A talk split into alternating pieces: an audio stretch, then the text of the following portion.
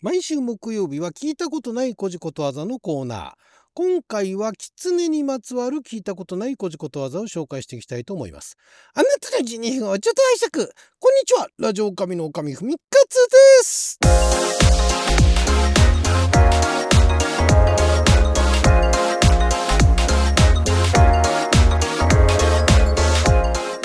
昨日は2023年11月2日木曜日、えー、六曜は旋風先負けでございました。もう3日の金曜日になっちゃいましたけれども、えー毎週木曜日はあ今は亡き出版社総徳社さんから発行されておりました新編古事ことわざに掲載されている聞いたことない古事ことわざを紹介するコーナーをお届けしておりますが今回はですね狐動物の狐ですねから始まる古事ことわざこれねちょっとねなんかあの今日今日からなんか知らないですけどラジオトークあのタグでね、えー過去のあの配信っていうのをタグが貼ってるんですけどもタグでまとめて見ることがなんかできなくなっちゃってですね。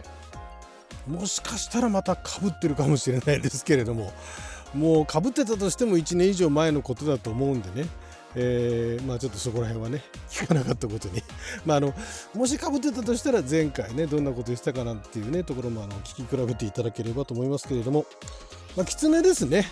まあ、この季節、まあ、特にあのこの季節と 狐を無理やり結びつけるつもりもないんですがなんとなくあのちょっと狐えーから始まる古事ことわざというのがいろいろあったんで紹介していきたいと思います。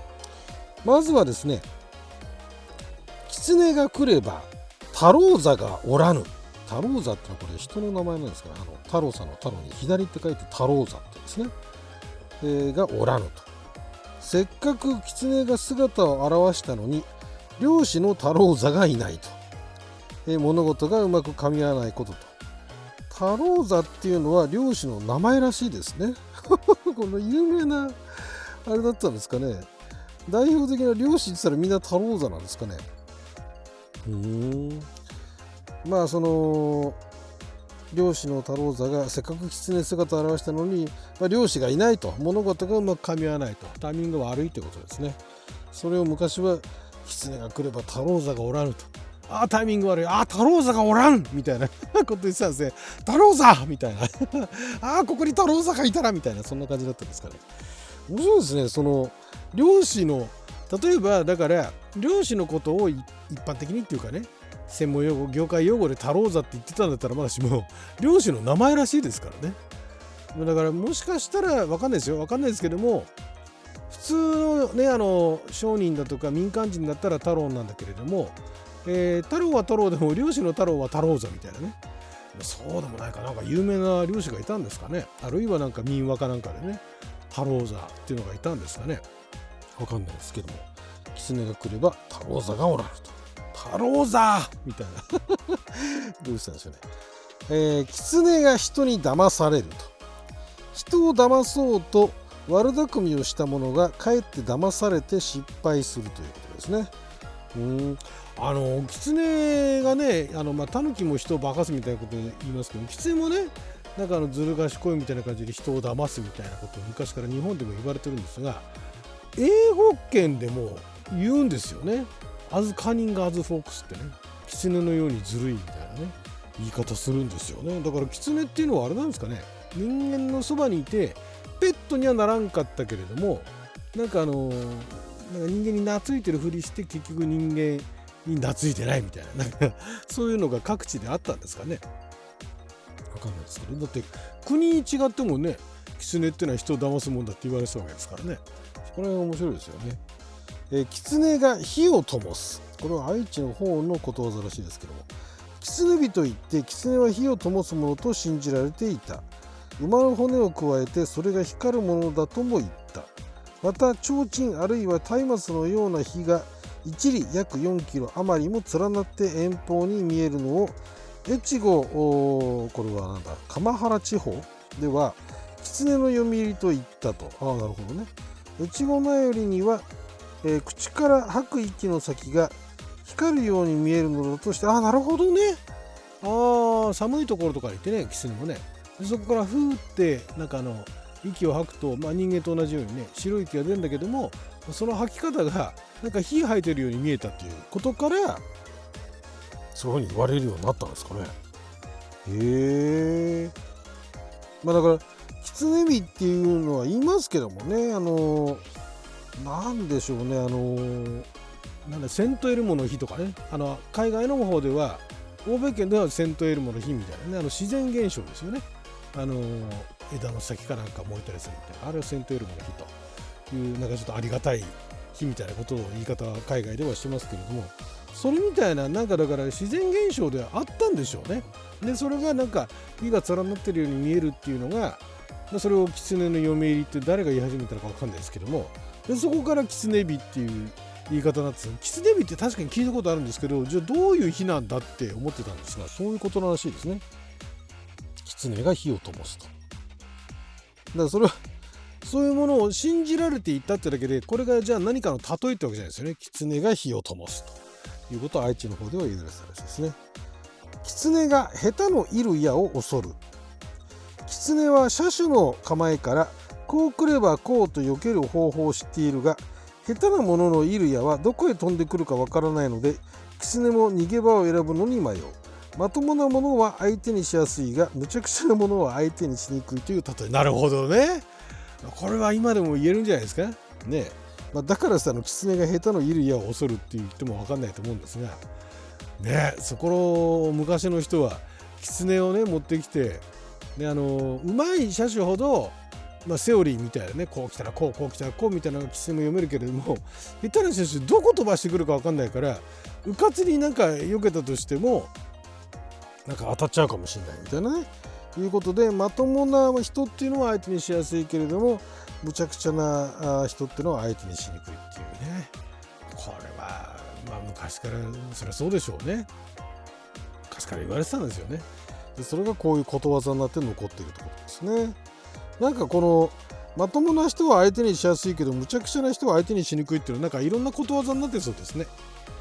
はいそして、えー、続きまして。えー、狐これを収めて狐これを暴くと。収めるっていうのは埋めるって書いて収めてって言うんですね。えー、で暴くっていうのは手辺に骨って書いて暴く。狐は性質が疑い深いため、えー、食物を土の中に埋めてはまた掘り出す。疑いすぎて自分で物事をぶち壊すことの例えと。やっぱそういうふうに見られてたんですね狐がね。狐はまあいろいろ疑いすぎちゃって一旦自分でねあのー、食べ物を土の中に保管保存のために埋めたんだけれどもまたここに埋めたっけって掘り出しちゃうっていう。っていう風に見えてんでしょうね。見えてたんでしょうね人間からね。でそれを見て疑いすぎてねこれ大丈夫だろうかって疑いすぎてで結果その疑いすぎたことによって物事をぶち壊してしまう。ということが狐これを収めて狐これを暴くと。いうふうに言われてたんですね。へえ面白いですねその使い方ね。狐死してうさぎ悲しむ。同じ山の狐が捕らえられればうさぎも我が身に災いが回ってこないかと心配して悲しむと。同類の運命を悼むことの例えと。うん。同類なんだ、まあ、だから同じ山のね同じ山にいる動物としてね狐が捕まったらじあ明日は我が身かと。うさぎもだから心配しちゃって別の狐が捕らえられたことについて悲しむということですね。同類の運命を悼むことの例えと、えー、狐死してうさぎ悲しむ。っていうね。普段はだから狐とうさぎって天敵なんですかね、まあ、そこのところについては触れてないですけどもなんだけれども狐があの人間にね捕らえられてしまったらうさぎも、まあ、自分も明日は我が身かと案じて、まあ、悲しむということなんですかね。狐死して九に主す。九ってのは丘ですね。主すってのは首って書いて主。狐死して九に主すと。狐は平常丘の穴に住んでいるから死ぬ時には首を丘の方に向けて死ぬという意味。本当に？えー、でそれがつまりは基本を忘れないことの例えだそうですね。あるいは故郷を忘れないことの例えだ。狐死して九に主す。